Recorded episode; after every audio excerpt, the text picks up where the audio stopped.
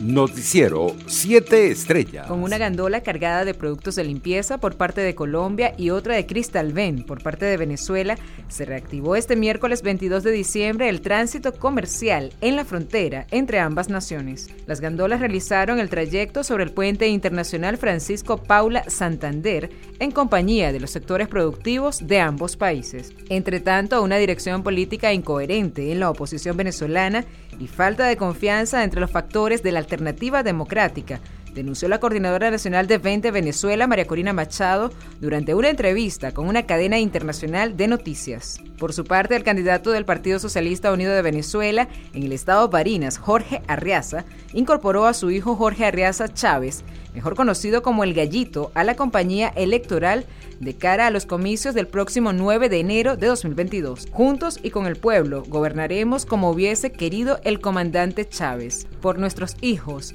es el mensaje que publicó el dirigente político en la red social Instagram junto a su hijo haciendo campaña política en la entidad llanera. Sería el último integrante de la familia del expresidente Hugo Chávez que se incorpora a la campaña del exministro Arriaza, luego de la participación de María Gabriela Chávez y Rosa Inés Chávez Rodríguez, quienes lo acompañaron en Sabaneta de Barinas.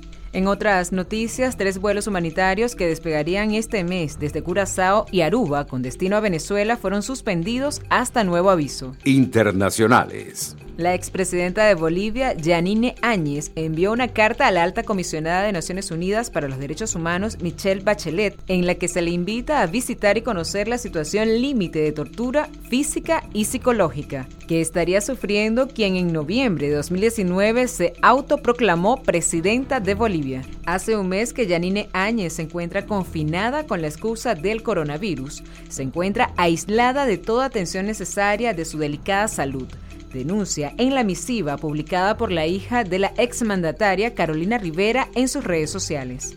Entre tanto, la variante Omicron probablemente ya está circulando en Honduras, país que registra 10.429 muertes por COVID-19 desde marzo de 2020, informó este martes el viceministro de Salud Roberto Consensa. El alto funcionario dijo a los periodistas que es evidente que la variante Omicron ya está en el país y no desde ahora, ya tiene varios días y que muchas personas están presentando esa sintomatología. Agregó que aunque Honduras no tiene un laboratorio para confirmar la presencia de la nueva variante del coronavirus, se confirma por diagnóstico clínico. En otras noticias, el presidente de la Comisión Electoral Suprema, Libia, Imad Al-Sayed, informó hoy al Parlamento desplazado en la ciudad de Togbruch que es imposible celebrar los comicios presidenciales y legislativos el próximo viernes 24 de diciembre, la fecha fijada hace más de un año dentro del Plan de Paz y Reconciliación Nacional impulsado por la ONU. En una carta dirigida a la Cámara, el responsable anunció asimismo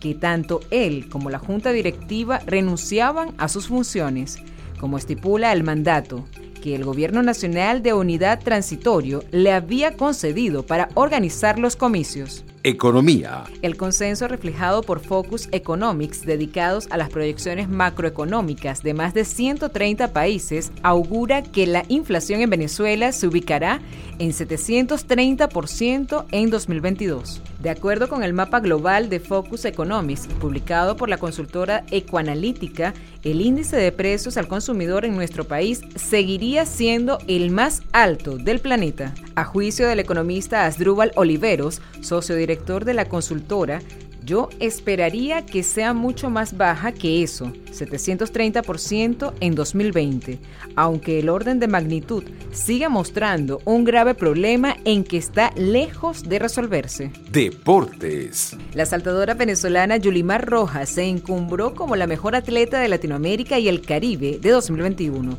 tras cerrar ayer la edición 57 de la encuesta deportiva de prensa latina. Rojas, récord mundial y olímpico del triple salto en Tokio 2020, 2020 recibió 73 votos de los 103 medios de 20 países que participaron en el sondeo. Entrenada por el ex saltador cubano Iván Pedroso, la deportista venezolana con un salto de 15 metros y 67 centímetros pulverizó el pasado primero de agosto la añeja marca de la ucraniana Inesa Kravers de 15.50 metros. Noticiero 7 Estrellas.